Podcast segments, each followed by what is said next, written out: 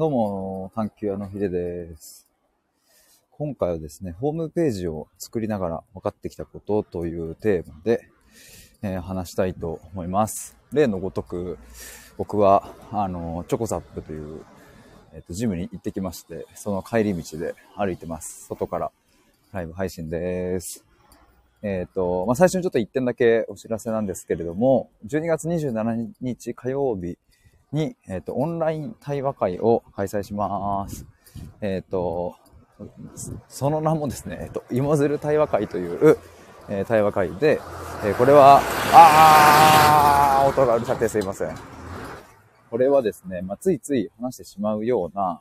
えテーマ設定をしてですね、それでこう、芋づる式に、まあ、あの、話したくなっちゃうっていう感じですね。とっつきやすいテーマを設定して、えっ、と、みんなで、えっ、と、話していこうと。まあ、そして、あの、雑談で終わるわけではなくって、あの、それぞれの違い、価値観の違いを感じたりとか、えっと、自分ってそもそもなんでこう考えるんだろうみたいなところに目を向けてですね、まあ、それでこう、えっと、深めたり広げたりしていこうという、そんな感じです。えっと、参加費が1000円で、え参加してくださった方には、対話会の簡単なグラレコと文字起こしをプレゼントしておりますというか、します。グラレコっていうのは、あの、イラストを使った議事録みたいなもので、えーすごい可愛い感じの、えっ、と、やつです。で、今回は僕とキラリンさんとカシミヤヨウさん3人で対話会をします。オンラインでズームを使った、えっ、と、対話会ですので、えっ、と、ぜひお待ちしております。12月27日火曜日夜9時から約2時間やりますので、2022年最後の思い出として、えっ、と、一緒にお話できたら嬉しいです。まあ、ということで、えっ、と、あ、で、今アーカイブ聞いてくださってる方はですね、あの、リンクを概要欄に貼っておきますので、覗いてみてください。参加したい方は、僕の公式 LINE から参加したいと、芋づる対話会に参加したいですと、一言メッセージくだされば、それにて受付は終了になりますので、えっ、と、ぜひお早めにご連絡ください。えーで、本題です。ホームページを作りながら分かってきたことというテーマで話したいと思います。最近ですね、あの、自分の公式サイト、ホームページを、まあ、一からちょっと自分で手直ししているんですけれども、あの、まあしばらく放置してたんですよ、そういえば。いつから放置してたかというと、多分今年の、何月だろうな。8月？うーん、9月。まあ、あの、ちょこちょこトップページの文言を変えたりだとか、うん、ちょこちょこなんか、いろいろ細かいとこは変えてたりしたこともありましたが、まあでも本当にしばらく放置してたんですね。で、もうちょい厳密に言うと、このサイトはですね、えっ、と、僕、僕のじゃない、えっ、と、2月1日か。今年の2月1日に、このサイトをオープンして、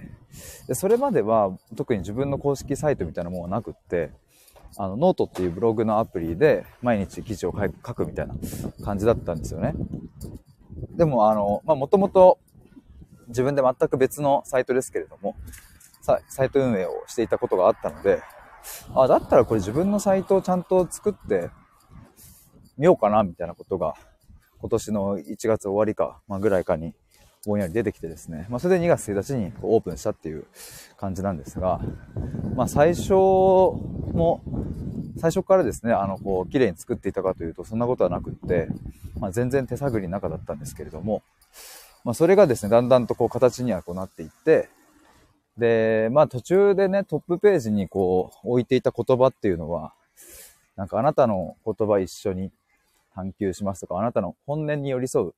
心の探求とか、なんかいろいろそういう言葉を置いてたんですけども、まあなんか、あの、その時その時でしっくりくる言葉を、そのサイトで表現しながら、ああ、で、しかも初期はあれですね、初期は、えっ、と、生きた対話をするっていうことと深く考えるみたいな文言をトップページに置いてましたね。だからなんかその時と今を比べると結構違うんですけれども、その時はまああくまで自分の、うん、考えを出すサイトっていう位置づけだったんですけども、でも今はそうじゃなくって、えっ、と、自分の考えというよりは自分ってこういう人間だというか、まあ探求屋とは何かっていう話と、まあ、あの、探求は一体何をしていて、どんなことを目指していてっていうことを、ホームページにこう、まあ、表現するようになったので、まあ、その時からかなり変わってきたなという感じがあるんですが、まあ、ホームページを作りながら分かってきたことっていうので言うとですね、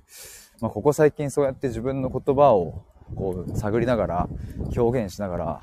まあ、分かってきたことが、まあ、ホームページ作るってあのすっごい大事っていう 話なんですけど。えっと、まあ、これど、ど、どういうことかというと、あの、ホームページを、うん、作る作業って、いわゆる自分の信念とか、自分が伝えたいものをちゃんと抽出して、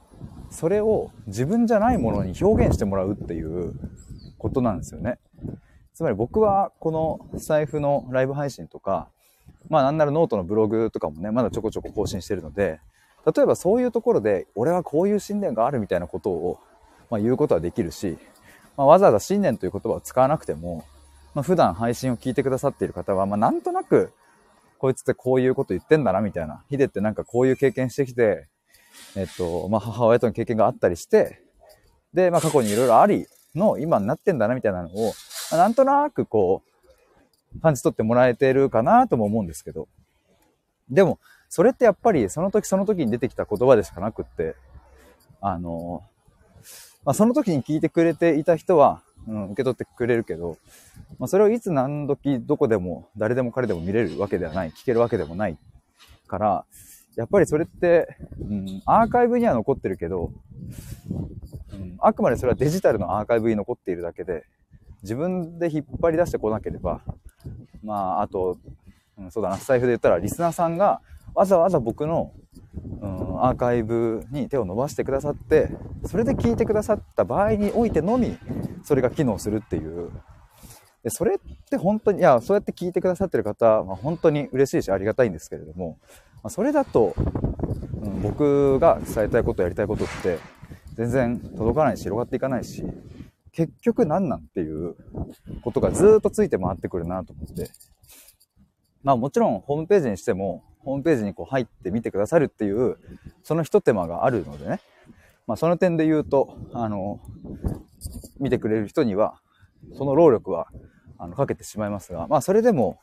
ホームページがあるっていうのは、そしてそこに自分の言葉を、しっくりくる言葉をちゃんと探して置いておくっていうのは、あの、まあ、いつ何時、どこで誰が、あの、夜中でも朝方でも、ちゃんとそのホームページに飛べば、あのこいつが何者なのかっていうのを、まあ、ちゃんと説明してくれる。まあ、こんなん誰でも知ってるかもしれないんですけども、あの、知ってるっていうか、まあ、それはそうだよねっていう話だとは思うんですけれど、なんか自分で自分の言葉を探って作ってみたときに、ああ、そういうことかっていうか、これはめちゃくちゃ大事だなということを、なんか改めて思い知った感があるっていう。まあ、それはね、企業のホームページとかも、なんなかったら普通に不信感強いし、あもちろん個人の起業家とかフリーランスは、もちろんその、ホームページがないから不信感があるとか、まあ、あの、そういうふうにはなんないですけども、まあ、一般的な企業でホームページ構えてないってなるとさ、やっぱり信頼感ないし、うん、で、ホームページ構えていたとしても、うん、結局何を言いたいのかよくわかんねえみたいなサイトもまあまああるわけですよね。そうすると、うん、まあなんか覗いてみたものの、なんか特に何も残んないみたいな話になっちゃうなと思って。で、まあ、それは避けたいなというか、でもやっぱり、うん、個人で活動していても、そのホームページがないからマイナスっていうことを、すぐそういうふうにはなんないですけれども、まあ、あったらプラスじゃねっていうことと、うん、あった上でさらに、うん、自分のことを、うん、ちゃんとこう、さっき言ったように、自分が大事にしたいものをちゃんと抽出して、まあ、要は自分の分身ですよね。しかもその分身というのも、うん、ちゃんと信念の部分だけを抽出して、もうここ、ここだけでも知っといてっていう部分ですね。を抽出して、ホームページに、えっ、ー、と、載っけるっていうのが、まあなんかちゃんとその分身がいてくれると、すごい楽だし、ありがたいし、うん、伝えやすくなるなっていう。愛子さんこんにちは。ホームページあるといいですよね。そうなんですよ。ホームページやっぱ、すっごい大事だなと思って。で、しかもやっぱり、まあ、今回自分ですごくシンプルにしてみたり、自分の言葉を探ってみたりした中で、ホームページの中でどう自分を表現するかみたいな。で、まあ僕も今作ってるものが、あの、正解だとも思わないし、ずっとこれからも探りつつ、その時その時に合わせた言葉の表現だったり、まあ今は本当にシンプルに、もうほぼほぼ白と黒みたいな感じにしてますけど、あの、もしかしたらまた変化してきたら、もう少しこう、色とかデザインとかを加えてみたりとかする時もあるでしょうし、でも本当に探りながら、そこのフィットする言葉を見つけていくっていう。だからそれで言うとそうですね、ホームページを作りながら分かってきたことは、まずそういう自分の分身的な機能が備わっていて、で、人に伝わりやすくなるっていうところはあるなって思うのと、で、こもう一つはあれですね。そもそもこの過程を通っていくこと自体で、まあ、自分自身も鮮明になっていくっていう。これがでも、あこっちの方が大事なんかな。まあ、両方大事ですね。両方大事ですけど、まあ、今回僕、ホームページを作っていく中で、あの、あ、やっぱり風が。いろんな項目をこうメニュー、今開いてもらえばわかると思うんですけども、あのメニューを作ったんですよ。えっ、ー、と、探求屋について、その後サービス内容、特徴、ご依頼の流れ、えお客様の声、Q&A、プロフィール、お問い合わせみたいな。で、ごめんなさい。まだ全然完璧じゃないというか空欄なところもあるんですけれども、で、あの、まあ、毎日毎日ちょこちょこちょこちょこ、あの、進めていて、まあ、昨日よりも、えー、今日っていうのをちゃんと毎日今続けているところなんですけども、だからきっとまた覗いてもらえるとですね、えっ、ー、と、サービス内容とかまたちょっと変わってたりとかしますね。あの、結構濃く書いております。まあそうやってこう書いてみるとですね、自分って一体、やっぱここですね、誰に何をどうやって届けているのかっていうことが、すっごくシンプルに、あの、わかりやすく削ぎ落とされてきた。僕自身がね。やっぱここずっと、この10月から、えー、10月、11月と、一体僕は誰に何を届けてるのかっていうことを問い続けてきましたけど、で、今も問い続けていますけど、で、これはなんかちゃんと明確にしとかないと、僕がすぐに即答できなければ、それは、まあお客さん、受け取ってくれる人にはそれは伝わらんっていう。で、なんかあのこのサイトを、うん、作っていく中で、えっ、ー、と、まあ、ちょっとあと今日ね、さらに追加しようと思ってるのは、こんな方のためにっていう、そういうメニューも追加しようと思ってるんですけども、それをやることでね、てかあのサービス内容特徴とかも書いていく中で、あの、僕のサービスは対話のみであるっていう。もう対話を、対話がもう手段であって、対話を、その僕の対話を使ってどんな問題を解決するのかっていう、今そこを整理しようとしているところなんですけども、もうシンプル、至ってシンプル。探求屋が提供する、うん、ものは対話のみである。探求屋の最大の強みは対話であるから、対話を僕は提供してます。他は対話会とかワークショップとかやったりするけど、別にそれはね、あの、自分のこうサービスというよりは、まあ趣味とかに使うもんで、僕がちゃんと仕事としてお受けするときはもう対話を売る。まずここっていう。誰に届けんのっていうところとかも昨日まとめていましたが、愛子さん、過去に頑張ってホームページ作ってました。作る渦中って変更したりとかして大変だったけど、いい思い出で今後に活かせそうです。いや、わかりますよ、本当に。大変っすよね。いろいろ。なんか。で、特にさ、僕も、まあ、愛子さんがどうだったかわかんないですけど、僕はこう、あの、まあ、リスナーさんとかね、昨日とかもライブ配信してたら、いや、めっちゃいいですねとかって言ってもらえて、まあ、うはうはしちゃったんですけども、まあ、でもこう、一人で基本的にはやっぱ作っていかなきゃいけないし、で、まあ、この表現でいいのかな、どうかなっていうのは、うん、まあ、もちろんこう、意見を求めることもあるけど、でも別に隣に誰かいてくれるわけじゃないから、だから自分でそこを探っていかなきゃいけない大変さもあるし、で、やっぱりこう、生み出すって結構大変、その言葉を。でもだからなんかそういう人たちの力にもなりたいなっていうので、そこもサービス内容に入れてたりするんですけど、そういう人たちっていうのはまあ、フリーランスとか、まあ、一人の、一人でやってる起業家さんとか、愛子さん試行錯誤ですよね。そう。てか、音うるさくてすいません。そう、試行錯誤なんですよ。でも今本当に一人とある起業家の方の、えっ、ー、と、ホームページに載っける文言だったり、まあ、そもそも文言を考えるというか、まあ、その人のコアな部分、何を大切にしてて、誰に届けたいのかみたいなのを、えっ、と、ま、毎週壁打ちして、今6回ぐらいやったのかな。でも本当に形になってきたんですよね。こういう人たちに届けるよねっていうことと、で、見せ方としては、こうしないと、その人たちに届かないよね、みたいなことを、あの、まあ、僕自身も作ってる最中ではあるんですけど、でもなんだろうな、あの、これすぐやっぱ、その他人の、他の人のものを整理するっていうのにすごい活かせてるなっていう。自分の、そのサイトを作りながら。まあ、なんだろう、でも、どっちにも活かせてるのかな。あの、人の、人のっていうか、起業家さんのサイトというかそういうのを整理するのをお手伝いしているからこそ、自分のサイト作りの方にも、うん、その、なんか発想とかが活かされてるみたいなのもありますし。愛子さん、過去のが残ってました。こんなの作りました。ホームページだと違うんですか？これあれですね。多分リンクだけ送ってもらわないとちょっと飛べない？そのコメントに多分その、こういう感じであ、でも飛べないですね。これ多分あれなのかな配信者のみのリンクだけがちゃんと飛べるようになるんですかね。ちょっと飛べないですね。愛子さん、あれできないんですでなんかできてないですね。なんだろうな。あ、でもペライチで作られたんですね。そう、なんだ、こそういうルールなんですかね。ちょっと僕もわかんないですね。愛子さん、ペライチです。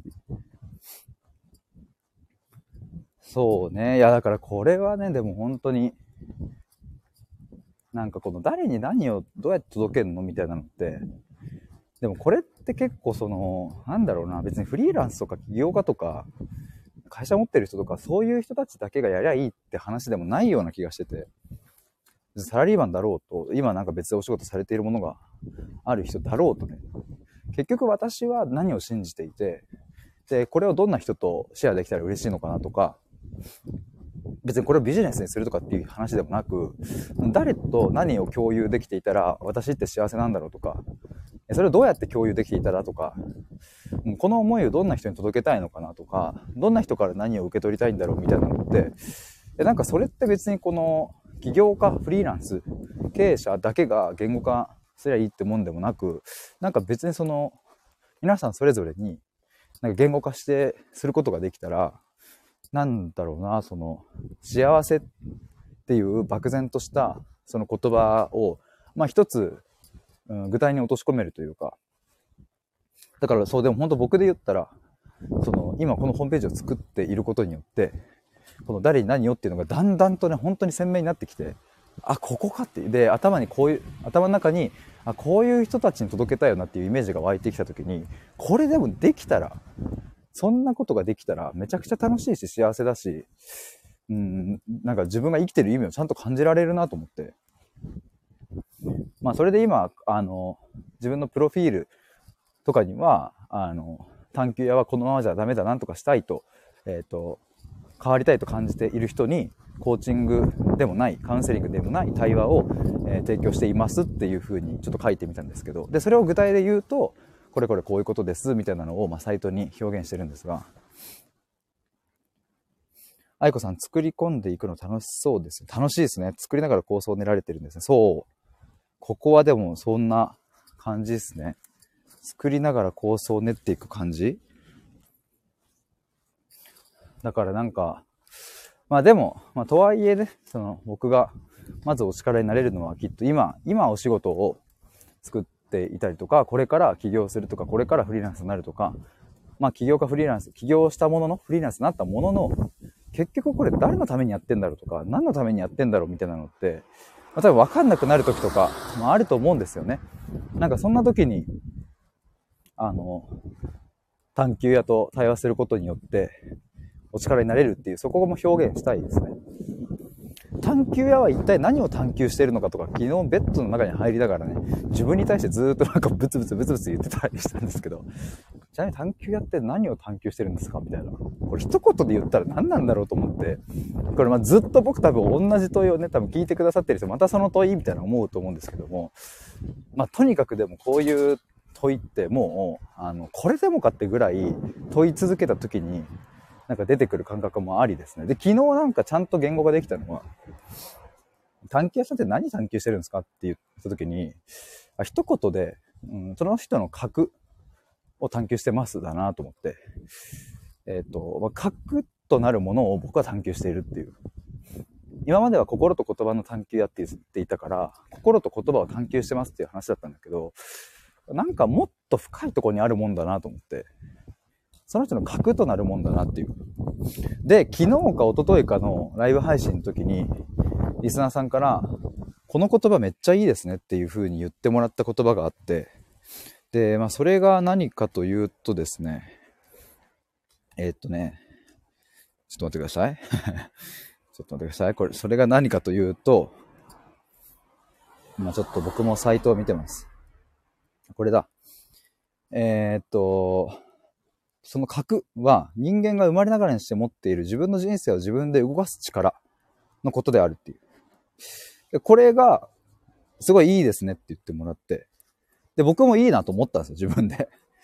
でもなんか昨日ですね、もうちょっとここが、あの、分解できそうだなというか、ちょっとね、なんだろうな、この言葉僕も好きなんですけど、もうあと3ミリぐらいなんかちょっとずらしたらもっとハマりそうだなってなった時に、なんか違和感を感じたんですよね、その時に。で、もう一度改めて言語化すると、まあ、探求屋はその人の核となるものを探求してますっていう。で、その核って何かっていうと、うん、今、このサイトに表現しているのは、え、っと、自分の人生を自分で動かす力でしたが、多分そうではない。僕が探求している核っていうのは、言い換えるならば、その人が強く信じているもの、自分を導いてくれる指針となるものっていうのが核なんじゃないかなっていう。で、この核が分かった時に、つまり自分の人生を自分で、あ、ごめんなさい。自分を導いてくれる指針とか、うん、自分が強く信じているものがちゃんと分かった時に、その後に自分の人生を自分で動かせるようになるっていう。だからなんか、ちょっとややこいんですけれども、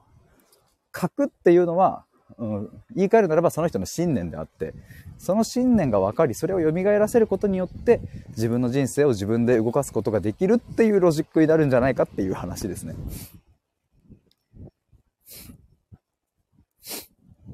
愛子さん、なっちゃんはやっぱり積み重ねてきてるものがあるし、向き合った年月が長い。なっちゃんっていうのは、誰だ？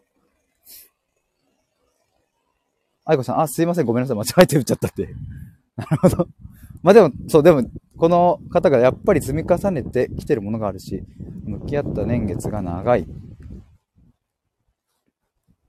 でもなんかその、やっぱ書くっていう言葉がさ、すごくこれも抽象的だから、まあだからちゃんと表現しなきゃなと思ったんですけど、あの、でもここがね、すごくね、僕昨日ベッドの中でずっとなんか自問自答してて、なんかね、すごい滑稽ですよね、今思うと。夜中真っ暗の中で、ベッドの中で、いや、あの、探求屋さんってなんか、じゃあ何探求してるんですか？っていうのをなんかブツブツ言いながらいや僕はっすね、なんか、人の核を、その人の核を単、これそうだ、もう一個悩み。核なのか核なのか これいつも話すときにちょっと迷うんですけど。愛子さんごめんなさい。LINE しながら聞いてて LINE の文章そのまま打っちゃったって。うっかりうっかりですね。LINE の文章ここに打っちゃうっていう。最高ですね。だからこの、何の脈絡もなくね、うっかりすぎるごめんっていう最高ですね。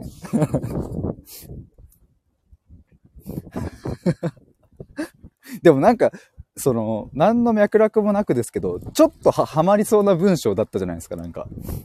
やっぱり積み重ねてきてるものがあるし、向き合った年月が長いもんねっていう。だからこのなっちゃんはがなければ、僕、あ、そうっすね。僕も結構積み重ねてきたものありますしね。っていう風な話になってたかもしれないです。交互に画面切り替えてたからっていう。あやかさん確かにハマってるっていう。そう、ハマってるんですよ。地味に。でなっちゃんはがあったので、ん？ってなりましたけど。なるほど。いや、でもね、この核、核の方がいいか。核って言うと、ね、なんか核ミサイルとかの方の発音になっちゃいますもんね。核ですよね。その人の核となるもの。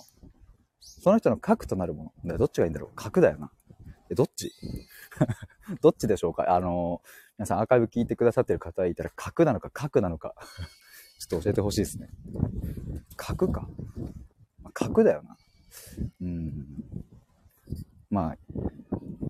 愛子さん発音違うだけで全く違う意味になる。やっぱそうっすよね。角だと、やっぱ角、ん？でも核兵器はどうなんだ？核核？核？核？やばいやばい、なんかだんだんわけわかんなくなってきたっすわ。なんか、核僕は、え探求屋は何を探求してるんですか、えー、僕はですね、その人の核となるもの、やっぱ核ですね。核となるものを探求してますがいいわ。そう、でもなんかそれがね、分かったっていうか、なんかまた僕はいつもこうしてなんか、あ、これが分かりましたみたいなことをずっと口癖のように言って、またこれが分かんなくなったって言って、これが分かったってずっと言ってる気がするんですけど、ままた今回はこれが分かりました。愛子さん、前後の文章でどちらの発音でも伝わりそうな気がするけど、確かに、どっちでもいいっていう。どっちでも伝わりそうっすね。いや、でもこのね、やっぱなんだろうな。自分の人生を自分で動かす力っていうのは、ここちゃんとでもね、あのー、表現しないとなと思って、この自分の人生を自分で動かす力は、核がちゃんと力を発した時に生まれてくるのが、自分の人生を自分で動かす力である。だからあくまで核は自分の人生を自分で動かす力のことではない、じゃないかっていう、そういうロジックに切り替わっていった。おお、すっきりって自分の中でなったんですけど、ちょっともう一回言っとこう。大事そうなんで。核。その人の核って何かっていうと、あの、言い換えると、まあ、一言で信念とか、信じるもの。強く信じること。で、まあ、信念っていう言葉を言うと、いやいや、私にはそんな信念ありませんよっていう方もいるかもしれないし、別に特に信じてるものもないなっていう風なのであると思うんですよね。で僕も多分、うんと、2年前とかに、あの、ヒデの信念って何って急に聞かれても、いや、別にねえわっていう話だったと思うんですけど、ただこれって結構ちゃんと、まあ、探求屋にお任せあれなんですけども、探求屋にかかればですね、その人の信じてるもの、信念っていうのをちゃんと分かってくるっていう。これでも毎回のいろんなセッションで、いろんな対話の中で、これを感じるんですよね。で、まあそれどういう言葉に現れるかっていうと、嫌だとか、こんなことしたくないとか、うん、ここに対してすごい悲しい、怒りがあるとか、なんかそういうやっぱね、一見負の力というか、負に見えるような、そこにその人の信念っていうのがちゃんとあって、だからなんか信念っていうとさ、なんかすごい崇高なものなんか誰々にこういうアフリカの貧困を助けたいみたいなさ、わかんないけど、そういう崇高なものな気がしちゃいますけど、別に誰しもあるこれは、絶対。人にされて嫌なことだったら多分、あの、想像つくと思うんですよ。こんなことされたくないっていう。それちゃんとピックアップしてって、それなんでって聞いていけば、あの、まあ、ちゃんと出てくる。愛子さん、探求屋にかかればっていいね。おー、探求屋にかかれば。これをなんかどっかページの中に入れようかな、トップページ。探求屋にかかればちょちょいのちょいやでっていう。ジョイ君です。そうなんですよね。だからもう、信、信念、だから、ああ この朝っぱらからね、ギャースカ言ってますが、そういえば僕11時から、その、今、業務委託でやってるセッションがあることを忘れていた。風呂入んなきゃ。でもなんかそんな、もういいや、もう。いいやっていう、そのギリギリに入ればいいやっていうあれなんですけど。いや、ここでちょっと今言語化できたのめちゃくちゃ嬉しいっすわ。昨日の夜思いついたので、ちょっともう一回言いたいですね。その人の格、探求や、でもやっぱ、あいこさん、お風呂何分で入れるんですか ?2 分です。いや、僕多分2分もかかんないですね。マジで早い。もう一瞬で、急いでるときはね。最近はね、あの、ちゃんと洗顔とかし始めたので今まで洗顔とかしてなかったですもん。なんかね、大学生の時とかも洗顔料とか一応なんか自分で買って、チャレンジしたことあるんですけど、使い切らず終わるっていう。まあ、いいや、みたいな。めんどくせえってなって、いつも、じゃーってお湯で流しただけだったんですけど、最近ちょっと洗顔を始めたので、その時間がちょっとあれですね。プラスされてますね。愛子さん、早、洗えるの？っていう。お前汚くね？っていう。2分で入って、ちゃんと洗いますか？そうだ、いやでも僕にかかれば、探求屋にかかれば、風呂2分でいけるんですよ。マジで、あの、本当に最強です。もうちょちょいのちょいやで。注いだ瞬間、救急と落ちてますから、僕は。僕の汚れは。マジ探求。マジちょちょいのちょいです。あいこさん2分でどうやって洗うのか知りたい。いや、でも結構ね、あの、シンプルに動くスピードを速くすればいけますよ。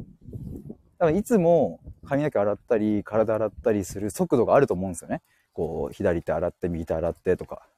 シンプルにその速度を3倍ぐらいに、その速さ。でその、左手ゴシゴシするときの、その右手の往復の速さを3倍ぐらいのスピードにすればいいんですよ。めっちゃ高速じゃないですか。そう、高速風呂入りマスターです、僕。そうなんです。あ、寒い。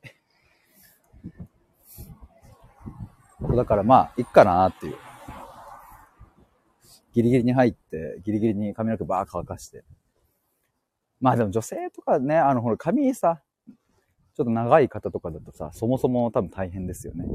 とかさ、まあメイク落としたりとかさ、わかんないですけど。あ、愛子さん、これ伝説になるぞっていう探求は実は風呂2分で入っていたって。まあ、ちゃんとね、あの、急い、いやでもどうだろう、急いでない時は10分ぐらいかな。ちゃんとこう、浴槽、湯船に浸かればさ、もちろんもうちょいかかりますけど、風呂入んない、その湯船に浸かんない時は、まあ、急がないで入れば10分ぐらいですかね。あいこさん、すごすぎる。でもね、多分ね、結構、世の男たちこんなもんなんじゃないかな。なんか、どうなんだろう。世の男って言っていいのかわかんないですけど、まあ、結構みんな早いんじゃないかな。意外と、多分、今聞いてくださっている男性陣は、あまあそんなもんじゃねって思ってる人もいるかもしれないですね。愛子さん、男の人は早いですね。そう。お前、お前本当に洗ってるっていう。そのスピードで 洗ってるっていうのは、でもそういえば弟でも言われたことあるわ。え、早すぎねっていう。何し、何してたの逆にっていう、その速さで。愛子さん、2分は初めて聞いたけど、夫に2分で入ってみてと言ってみようか。あ、ぜひ言ってみてください。2分チャレンジです。洗った瞬間、キュキュと落ちてるって歌いながら、あの、入れば、基本2分で入れるので、ぜひ旦那さんに言ってみてください。それを口ずさみながら、キュキュッと落ちたってなるんで。そしたら2分で。ぜひ、あで、またちょっと聞かせてください。その結果どうだったかっていう。愛子さん分かりました？これ人の旦那さんに、ね、2分チャレンジを進めるっていう 愛子さん無理だわというかもうっていう え、なんでって言われましたもんね、そもそも。え、なんで2分なのっていう。いや、なんか、探求屋っていう人がいて、2分で入れるって言ってたらしいから。なんで、なんで俺がそれ挑戦しなきゃいけないの？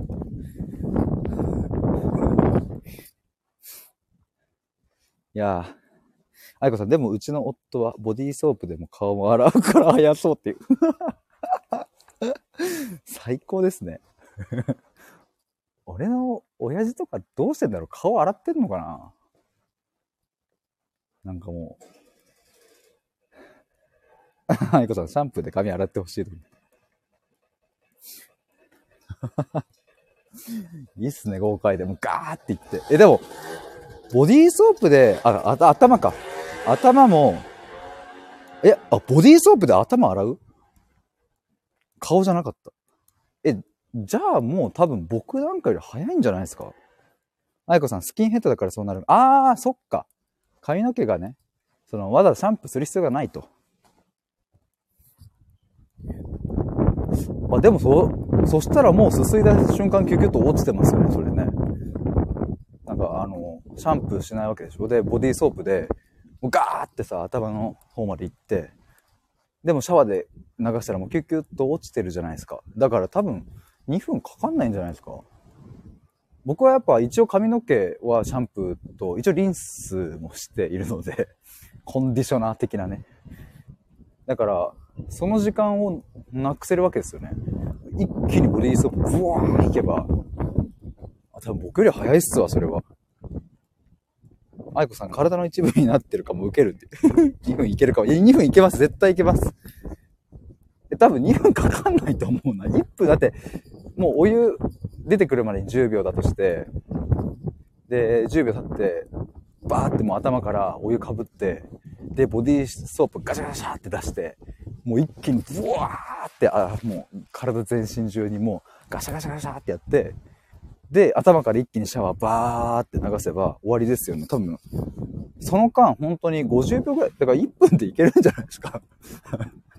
全然いけそうですね。